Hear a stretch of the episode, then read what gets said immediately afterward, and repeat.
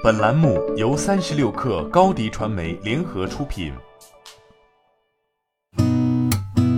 八点一刻，听互联网圈的新鲜事儿。今天是二零二零年五月十五号，星期五。您好，我是金盛。财政部、税务总局发布电影等行业税费支持政策，其中提到，自二零二零年一月一号至十二月三十一号，对纳税人提供电影放映服务取得的收入免征增值税。电影行业企业二零二零年度发生的亏损，最长结转年限由五年延长至八年。自二零二零年一月一号至十二月三十一号，免征文化事业建设费。这是影视行业迎来的最新利好政策，尤其是电影制作、发行和放映等企业，例如院线龙头万达电影、横店影视、电影制作和发行方华谊兄弟、光线传媒、票务及发行平台猫眼娱乐、阿里影业等。另外，上海电影家协会主席任仲伦在接受采访时说，六月份或许可以进入到正式恢复放映的阶段。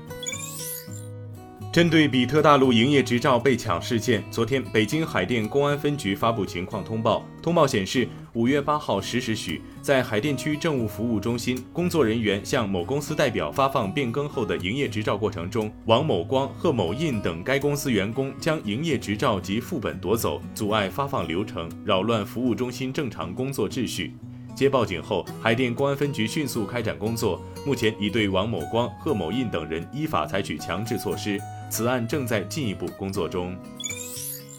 昨天美股收盘，途牛收涨百分之一点一三，报零点七八美元，这已是途牛连续第二十七个交易日股价低于一美元。纳斯达克有一美元退市规则，按照规定，若上市公司的股票价格连续三十个交易日跌破一美元，则交易所会发出亏损警告。不过，受疫情影响，纳斯达克发布规定，将一美元警告的规则延期至二零二零年六月三十号之后。这意味着途牛又有了一段缓冲期，但对于途牛来讲，缓冲期自救的可能并不大。从二零一八年 Q 四至今，途牛已经连续公布了五份亏损财报。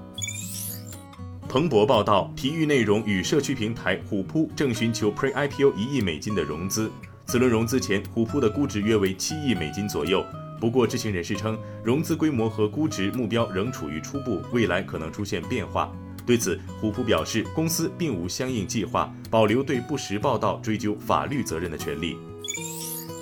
针对特斯拉将于近日在中国对长续航版 Model 3价格进行下调的消息，特斯拉通过官方微博回应称，中国制造 Model 3长续航后轮驱动版已提前正式下线，并将于近日正式交付。在七月二十二号补贴过渡期结束后，中国制造 Model 3长续航后轮驱动版售价将保持为人民币三十四万四千零五十元。亚马逊云计算子公司首席执行官安迪·贾西表示，未来亚马逊公司的招聘将会减少对求职者地理位置的关注。他认为，在新冠疫情大流行期间成功利用视频会议后，公司未来长期会更多的依赖它。美国纽约市议会周三投票决定，在紧急状态时期，第三方服务机构提供餐饮外卖的费用上限为百分之十五，对于其他类型的收费，收费上限为百分之五。另外，法定紧急情况结束后，餐饮外卖行业的佣金上限政策将延长九十天。这一政策在纽约市长签署之后，将正式成为法律。外媒称，这一政策将对 Grubhub 和 Uber 等餐饮外卖公司服务构成打击。这些服务在危机期间需求激增，但仍然没有盈利。今天咱们就先聊到这儿。编辑：彦东，我是金盛，八点一刻，咱们下周见。